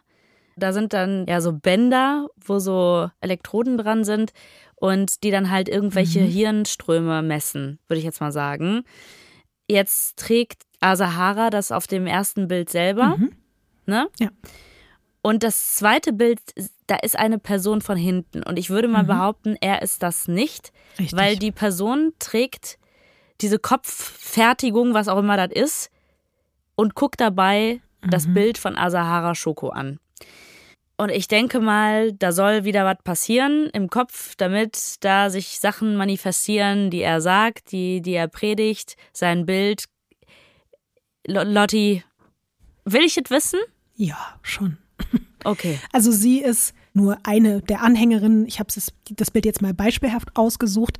Das, was da beide tragen, sind elektrisch aufgeladene Kappen, die bei ihm erst die Gehirnwellen aufzeichnen und bei den anderen, die sie dann später tragen, mittels Stromstößen die Nein. eigenen Gehirnwellen mit denen von Asahara synchronisieren sollen. Boah, ist das bescheuert.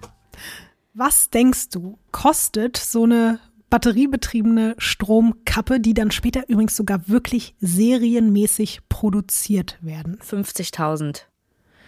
70.000. Ich wollte erst US-Dollar. 75 sagen und dann hatte ich aber Angst, dass du dich dann wieder aufregst, wenn es Ja, dann gut, ja, wenn so. es zu teuer war. Gut. Und auf der anderen Seite verdient er jetzt wirklich selbst auch mit Kunstkohle. Asahara Shoko bringt nämlich eine eigene EP raus. Nee. Doch. 愛を放ち今立ち上がるマイトデヤの変化心僕ら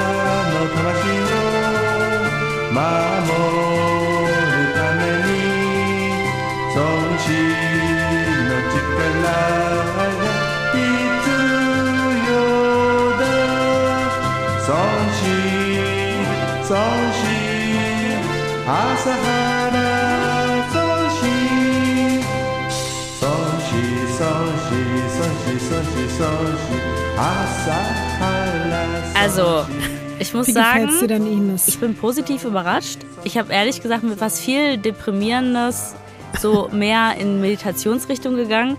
Das ist so ein bisschen so wie wenn dein Onkel irgendwie auf einer Party äh, Karaoke singt, oder? Und irgendwie so, so, so einen alten Schlager rauspackt oder sowas.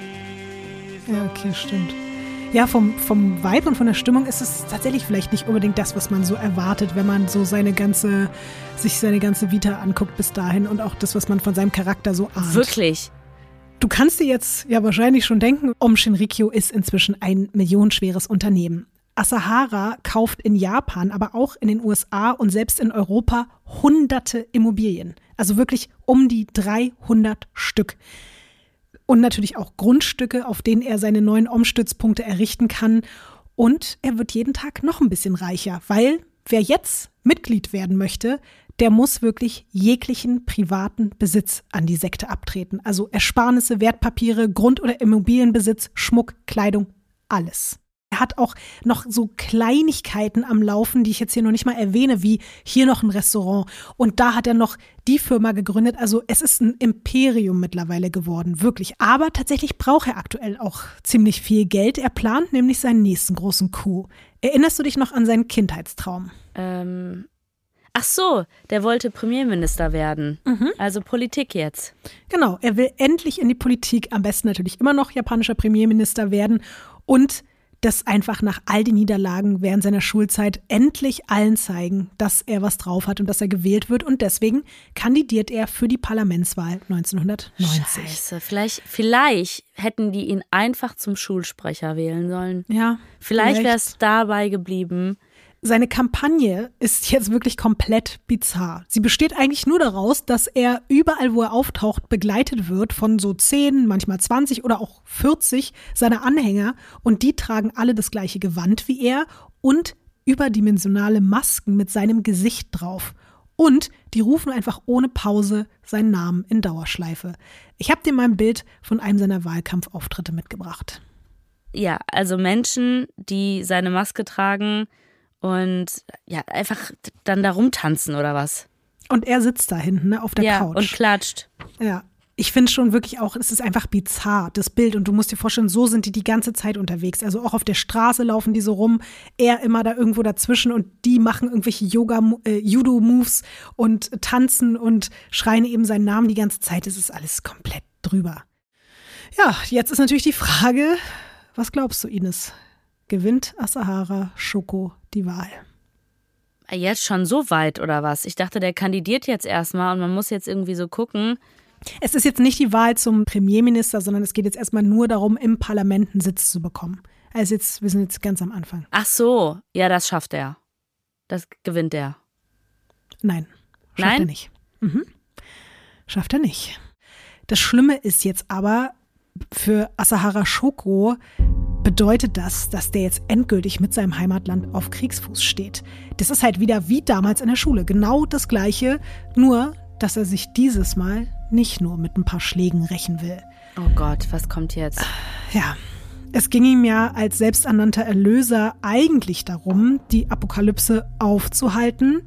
Jetzt hat Asahara einen neuen Plan. Oh. Er möchte die Apokalypse selbst herbeiführen, damit nach der Zerstörung eine viel reinere und bessere Welt und Gesellschaft von ihm geschaffen werden kann. Ich muss auch sagen, als du das gesagt hast, dass er sich jetzt da an sein ganzes Land rächen möchte, dachte ich so, oh Gott, bitte nichts mit einer Bombe oder irgendwie sowas. Ich habe das Gefühl, das geht jetzt in die Richtung, oder?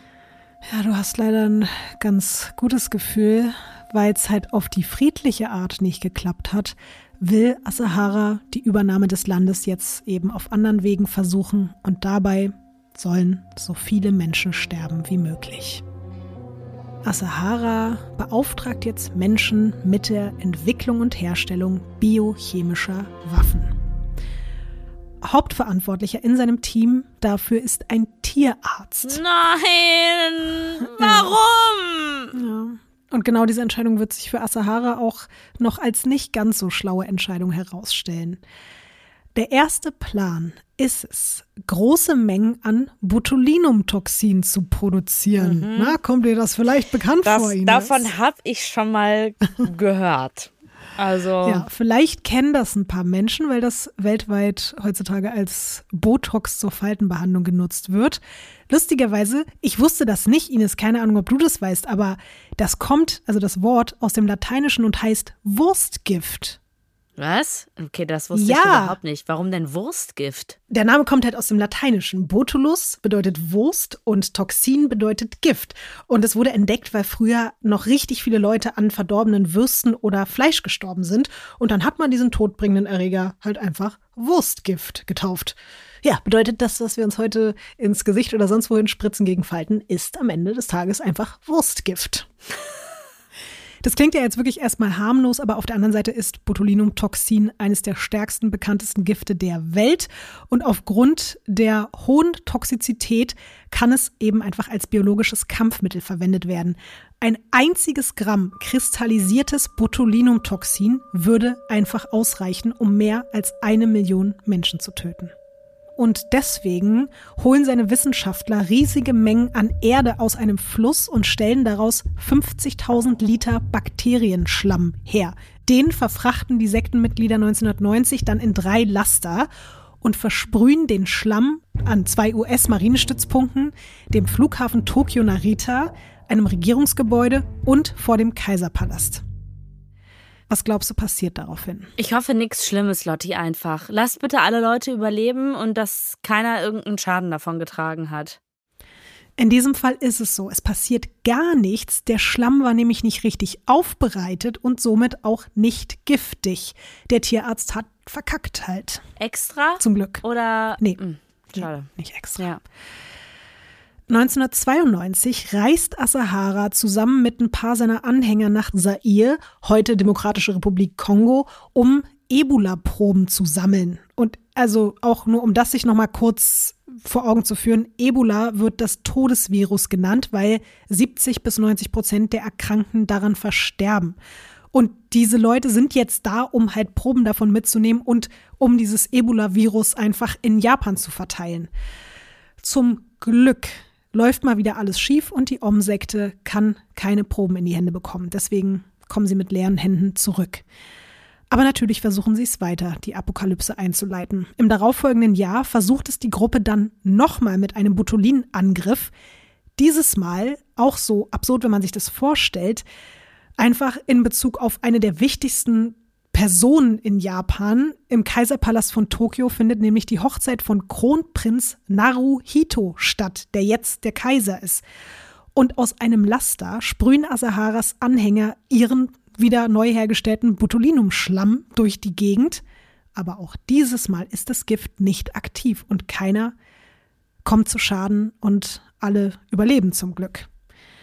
Asahara wird natürlich jetzt immer ungeduldiger und wütender auf sein scheinbar unfähiges Team. Er initiiert als nächstes einen Angriff mit Bakterien der gefährlichen Infektionskrankheit Anthrax. Auch das hat man vielleicht schon mal gehört, ist besser bekannt unter dem Namen Milzbrand. Vom Dach ihres Hauptquartiers in Tokio versprühen die Om-Männer mit einem Ventilator die Bakterien über die ganze Stadt. Also, die sind einfach mittlerweile aus einer Sekte eine Terrorgemeinschaft geworden, oder? Ja, perfekt zusammengefasst, ja. Mhm. Aber auch dieser Schlamm und diese Bakterien haben keinen Effekt, weil einfach mal falsche Bakterienstämme verwendet wurden. Es war also gar nicht dieser Milzbranderreger. Mittlerweile sind mehrere enge Vertraute aus seinem Team verschwunden, auch der Tierarzt, den er für viele der gescheiterten Versuche verantwortlich macht. Und trotzdem werden fleißig weiter Dinge produziert. Zum Beispiel riesige Mengen an LSD und Amphetamin, Sprengstoffe wie TNT, Außerdem wird auf Asaharas Befehl eine computergesteuerte Fabrik zur Massenproduktion automatischer AK-47-Gewehre gebaut. Das sind übrigens so die Standardwaffen der russischen Armee. Und apropos Russland, nach mehreren Reisen nach Moskau gibt es nun auch dort immer mehr Anhänger. Möchtest du mal schätzen, wie viele Mitglieder die Sekte jetzt inzwischen hat? Wir sind jetzt im Jahr 1992. 80.000. Ich bin jetzt irgendwie enttäuscht, dass ich diese Frage will. Ich weiß, es klingt nicht so viel, ne? Es klingt einfach nicht so viel, aber es ist immer noch viel, weil du musst dir trotzdem überlegen, du musst so eine Bewegung, ja, ach, scheiß drauf, es sind 20.000, lass mich in Ruhe, lass mich einfach in Ruhe. So, wie viel schätzt jetzt das Vermögen? Wie hoch ist das Vermögen der Sekte 1992? Also auf jeden Fall mehr als 20.000. Aber die meisten konnten sich halt wahrscheinlich einfach diesen Lifestyle zum Glück nicht leisten. Mhm. Ähm, also 20.000 Mitglieder und ich sag 20 Millionen auf dem Konto. Eine Milliarde. Oh, heute bin ich wirklich schlecht, oder? Also beim, beim Schätzen. Eine Milliarde von diesen 20.000. Ja. Ah, nee, da kommen ja. ja noch dann noch andere Sachen hinzu, aber eine Milliarde ja. hier mit Pisse, Blut, äh, ja. äh, Badewasser benutzt, HT. Mhm. Eine Milliarde. Mhm. Und deswegen muss man auch sagen, also das, was jetzt auch so an Ausgaben noch folgt, das ist halt auch so eine Art und Weise, wo man sich denkt, klar, 1993 kauft natürlich Asahara einfach mal nebenbei eine 200.000 Hektar Farm in Australien, weil er dort nach radioaktivem Uran schürfen möchte. Zum Glück Ines mal wieder für die gesamte Weltbevölkerung muss man einfach sagen, scheitert auch dieses Vorhaben. Aber du musst jetzt ganz kurz ganz stark sein. Oh nein. Weil nein, auf der abgelegenen nein. Ranch widmet man sich dafür jetzt in aller Ruhe der Produktion von Sarin, einem tödlichen Nervengift. Und während dieser Tests verenden ganz, ganz viele Schafe auf der Farm, die man erst später findet. Und das ist, hat halt auch so was Endzeitmäßiges. Da liegen einfach irgendwie so, also mal ist die Rede irgendwie von 30 Schafen, andere sagen, es sind irgendwie 70 Schafe, mal sind es hunderte Schafe. Ich weiß nicht genau, wie viele es waren.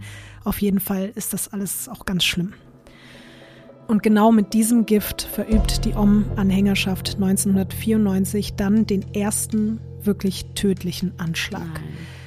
Mittlerweile laufen nämlich tatsächlich Ermittlungen gegen die Sekte. Um die drohenden Prozesse zu stoppen, lassen die Anhänger der Om-Gemeinde einfach mal Saringas vor den Wohnhäusern von zuständigen Richtern frei. Und diese Leute werden einfach getötet. Es sterben insgesamt acht Menschen, mehrere hundert werden verletzt. Nach zahlreichen Fehlversuchen hat es der neue Chefchemiker von Asahara also tatsächlich geschafft, eine funktionierende chemische Waffe herzustellen. Und dabei bleibt es aber leider nicht. Es folgt die Entwicklung von VX, ein chemischer Kampfstoff, den wir hier leider auch schon mal aus der Brudermord-Folge kennen. In den folgenden Monaten schmieren OM-Mitglieder VX auf Autotüren, sie spritzen es in Schlüssellöcher oder an Briefkästen von Anwälten, von irgendwelchen AussteigerInnen der Sekte oder auch anderen rivalisierenden religiösen Anführern. Teilweise wird VX auch einfach an ungehorsamen Mitgliedern getestet und so sterben mal eben auf einen Schlag 20 Menschen. Aber auch das stellt jetzt eigentlich kein großes Problem mehr dar, weil inzwischen hat Asahara Shoko eine Art überdimensionale, mikrowellenartige Krematorienanlage auf seinen Grundstücken errichten lassen. Boah, Lotti, ich kann Und, gar nicht mehr. Wie soll man denn diese ja. ganzen Informationen überhaupt verarbeiten?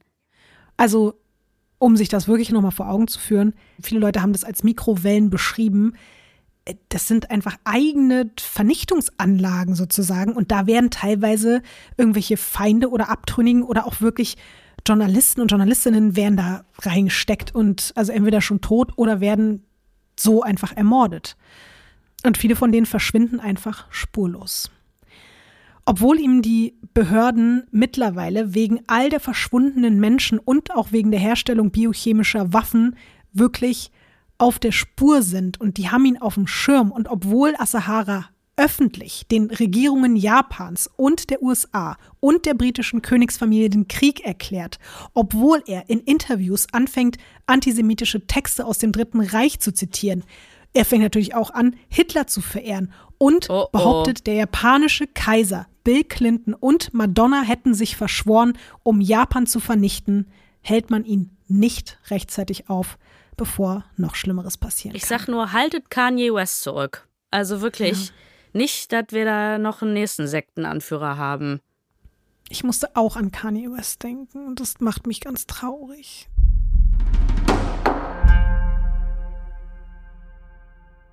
Wir befinden uns jetzt im Jahr 1995. Om Shinrikyo hat weltweit mittlerweile jetzt über 45.000 Mitglieder. Also sie sind weiter am Wachsen. Sie sind auch, jetzt ist ja ein ganz schöner Sprung. Und gerade wurde sich mal eben für 700.000 Dollar ein Kampfhubschrauber aus Russland gekauft, als ein massives Erdbeben die japanische Stadt Kobe erschüttert. Fast 6.000 Menschen sterben. Asahara behauptet daraufhin öffentlich, das Beben wäre ein Angriff der USA gewesen. Die hätten das verursacht. Und ihm bleibe jetzt keine andere Wahl mehr, als selbst anzugreifen.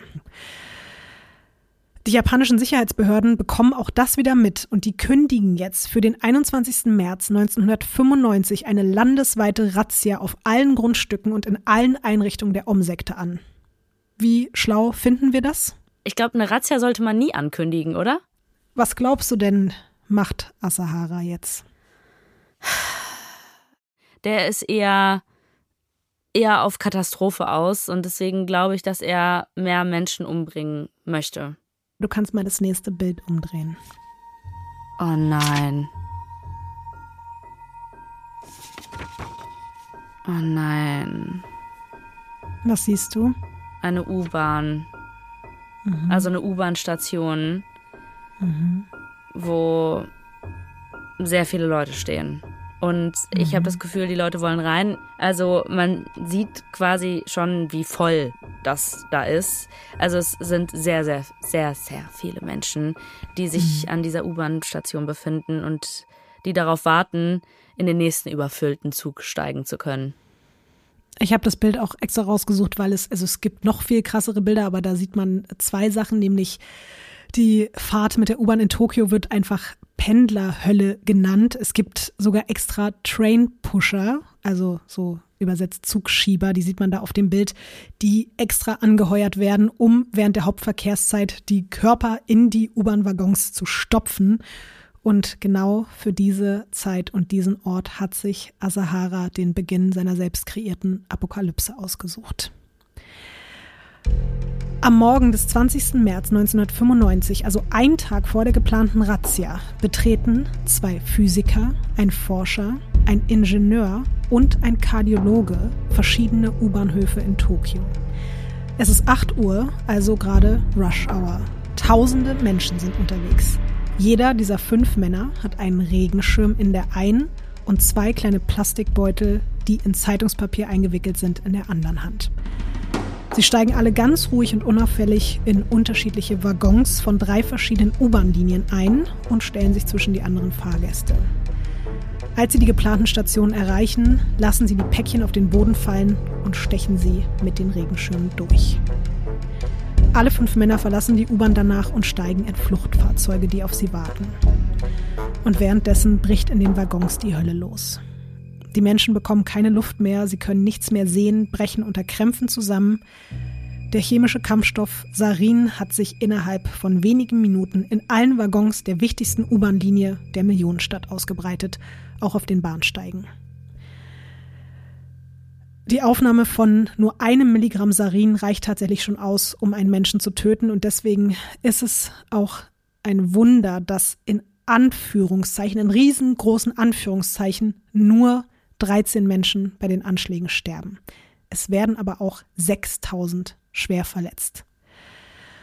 Und vielleicht ist es aber auch nicht nur ein Wunder, sondern es hat auch glücklicherweise wieder mit der Unfähigkeit der Om-Chemiker zu tun, weil sonst hätte es wahrscheinlich noch Hunderte oder vielleicht sogar Tausende weitere Todesopfer gegeben. Und das finde ich ist wieder so ein kleiner Moment, wo man so denkt, boah, Die haben nämlich sich für das Sarin entschieden, weil das ja das einzige Mal dann wirklich geklappt hat bei diesem Anschlag von all den Versuchen. Mhm. Hätten sie jetzt aber sich zum Beispiel dann doch auf VX oder so konzentriert, dann wäre alles noch viel, viel, viel, viel schlimmer geworden. Und trotzdem, ich will das damit überhaupt gar nicht relativieren, weil dieses Attentat wird zum landesweiten Trauma und ist für Japan auch bis heute eines der verheerendsten Anschläge, die es da jemals gegeben hat. Aber sag mal, die Ärzte und die Personen, die quasi diese, diese Anschläge verübt haben, denen ist nichts mhm. passiert, weil die haben das ja auch aufgestochen. Die haben das so clever gemacht, dass die es so abgeworfen haben, direkt neben der Tür. In dem Moment ausgestiegen sind und dann sind ja die Türen wieder zugegangen und bei Sarin, es dauert schon, also es geht jetzt nicht nach einer Sekunde, sondern es muss ja erstmal da raus und dann dauert es vielleicht schon so eine halbe bis Minute, bis sich das verteilt und da waren die alle schon längst aus den Waggons raus. Die haben es alle abgepasst an U-Bahnhöfen und danach ist ja die U-Bahn weitergefahren mit den geschlossenen Türen. Also die Leute saßen dann halt in der Falle und zwei Tage nach diesen Anschlägen stürmt die Polizei den Om-Hauptsitz am Fuße des Mount Fuji, was sie ja eigentlich eh vorhatten. Ich zeige dir jetzt mal ein Bild von dem Ort und was man da unter anderem findet. Ach du Scheiße.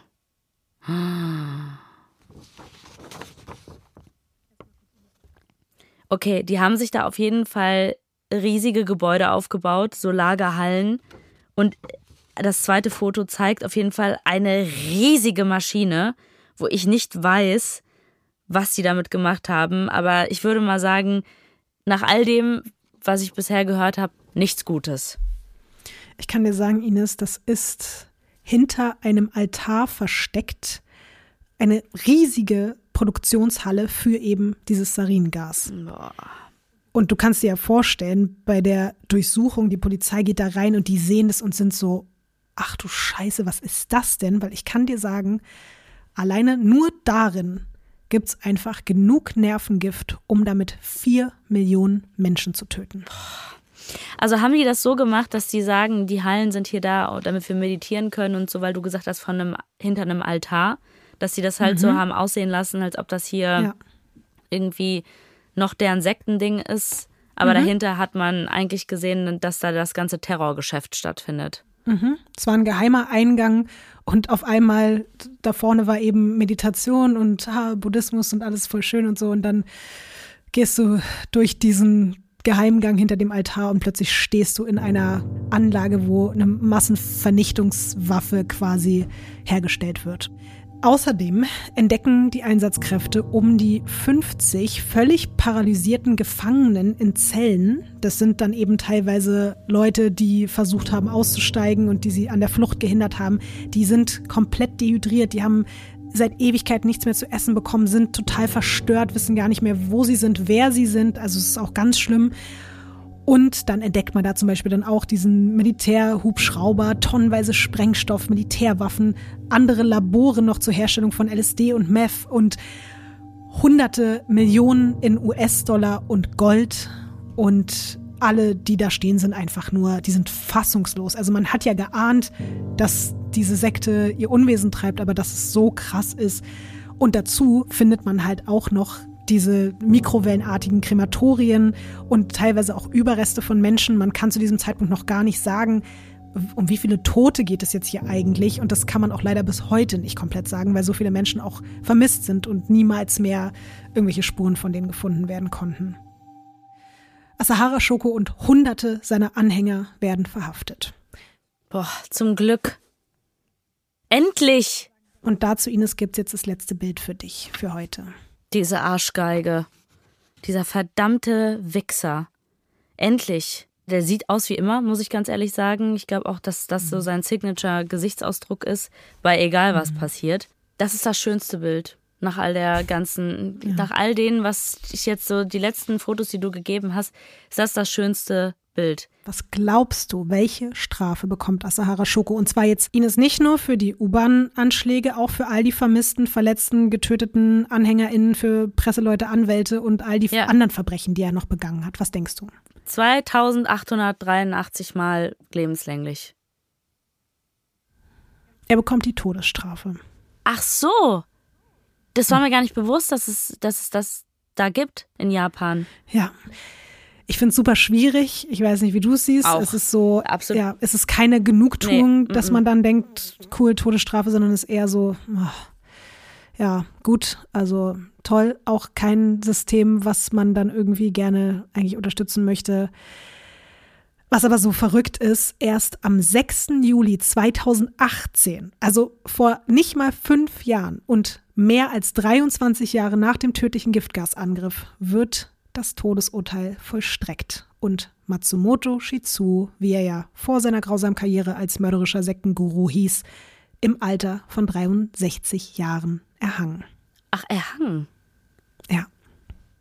Und ich finde es irgendwie so verrückt, dass es eben 2018 erst war. Ne? Das ist so nah dran an unserem Leben und an dem, was wir alles so erlebt haben. Jetzt ist es, also ich finde es irgendwie ganz, ganz verrückt. Und an dem gleichen Tag übrigens werden auch noch sieben weitere hochrangige Sektenmitglieder der Om-Sekte hingerichtet. Und diese Hinrichtungen, ich habe es ja jetzt gerade auch schon kurz angedeutet, werden natürlich auch in den internationalen Medien und zum Beispiel auch von Amnesty International sehr, sehr kritisch betrachtet. Ja. Egal, was diese Menschen für schreckliche Taten vollzogen haben. Das ist natürlich am Ende irgendwie auch kein schöner Ausgang der Geschichte. Und man hätte ja jetzt wenigstens hoffen können, dass mit Asahara auch die Om Shinrikyo-Sekte stirbt. Aber bis heute existiert sie weiter. Wenn auch in veränderter Form. Seit 2000 hat die Organisation einen neuen Namen. Es gibt auch immer wieder öffentliche Proteste gegen die Mitglieder, aber die lassen sich nicht beirren, die distanzieren sich quasi von dieser gewalttätigen Vergangenheit, aber die sagen trotzdem, ey, wir machen hier unser Ding und das ist aber das Grauenhafte daran, die praktizieren ihren Glauben trotzdem bis heute noch nach den Lehren des Massenmörders und apokalyptischen Akupunkteurs, wie ich ihn getauft habe, Asahara Shoko.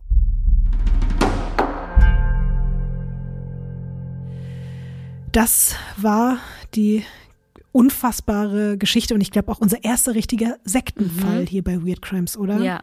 Also, obwohl ich mir schon einiges an Sekten reingezogen habe, muss ich sagen, dass mich das nochmal auf ganz vielen neuen Ebenen schockiert hat und belastet hat, was, was, was du da erzählt hast.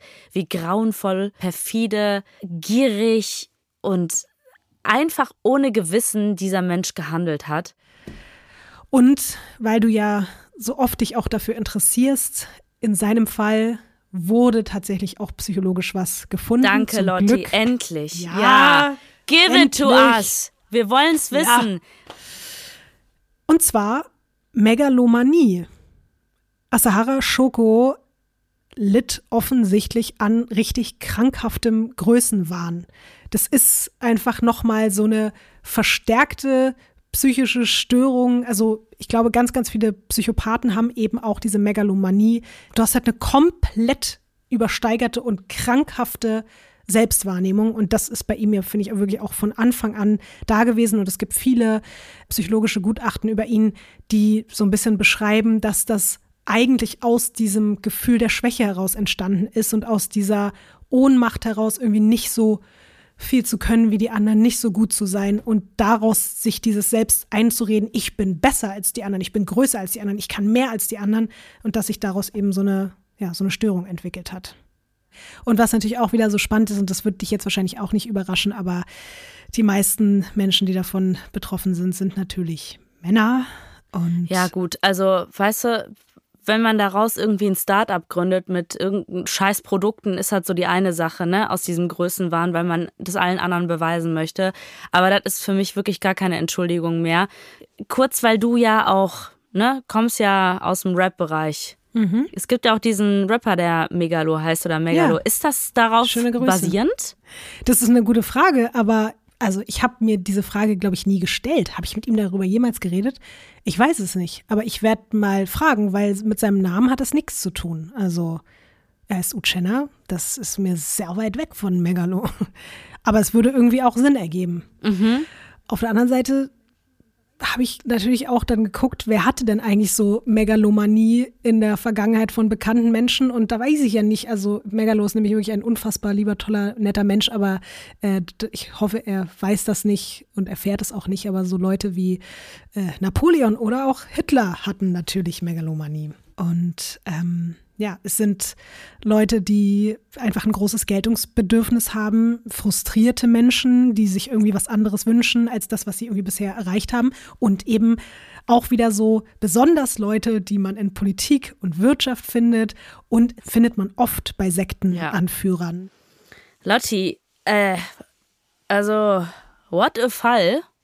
Also das ist wirklich un unglaublich, was du da rausgepackt hast ich fasse es einfach nicht, wie krass dieser Typ drauf war und wie schlimm. Und also zum Glück, dass das dann irgendwann wenigstens beendet wurde und nicht noch mehr passiert ist. Es sind schon sehr, sehr viele schlimme Dinge passiert. Mhm. Und ich, ich bin mir sicher, dass so viel mehr Menschen unter ihm gelitten haben und, und auch getötet wurden von ihm. Ich wünsche mir, für alle Beteiligten, die es da rausgeschafft haben, dass die irgendwo ihren Frieden gefunden haben, weil wie die da gebrochen wurden und was die da mitgemacht haben und was sie alles ertragen haben, ich wünsche denen einfach nur, dass sie es irgendwie da rausgeschafft haben und irgendwo wieder irgendwo zu ihrem Glück finden konnten. Voll. Ja, ich finde es halt auch wieder erschreckend und das haben wir ja schon mal so ein paar Mal heute auch angedeutet, wie aktuell es irgendwie bleibt, wie sehr mir das auch Angst macht, dass solche Leute wie dieser Typ immer noch rumlaufen und andere Menschen einfach überzeugen können. Und zwar hauptsächlich mit Angst, so mit dem Schüren von Angst, anderen Leuten die Köpfe ficken und die dazu bringen, wiederum anderen Menschen weh zu tun, weil sie Angst haben, dass ihnen vielleicht wehgetan werden kann oder dass, dass sie sterben können. Das ist alles so schrecklich und ich hoffe, dass wir alle einfach ein bisschen dafür wachsam sind und die Augen aufhalten, auch wenn vielleicht in unserem Umfeld, und da meine ich jetzt nicht nur, wenn Leute irgendwie eine Anti-Fluchkerze kaufen, sondern wenn Leute anfangen, sich irgendwelchen komischen Gruppierungen anzu, so anzuschließen, egal ob das in die, äh, keine Ahnung, rechte Ecke geht oder in irgendwelche religiösen Ecken, wo man einfach merkt, dass Leute abdriften. Sowas kann so schnell auch passieren, dass man denkt, denkt dann immer so, ja, wie soll mir denn das passieren oder wie soll denn das meinen schlauen Freunden oder meiner schlauen Familie passieren? Aber es passiert halt so vielen Menschen. Und deswegen kann man nur sagen, passt alle auf euch auf und ähm, geratet nicht in die Fänge von irgendwelchen Megalomanisten.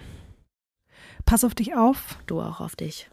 Gut, tschüss. Tschüss. Weird-Crimes-Podcast bei Instagram, da gibt es alle tollen Fotos und alles, was ihr sonst noch so braucht. Ciao, Ines.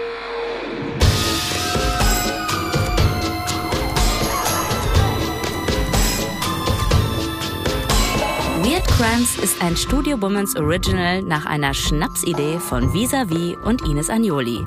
Skript und Recherche Visavi. Executive Producer Konstantin Seidenstücker. Produktion und Redaktion Sarah Omar. Assistant Producer Peace Solomon Obong. Musik, Ton und Schnitt Christian Pfeiffer und Chris Kahles.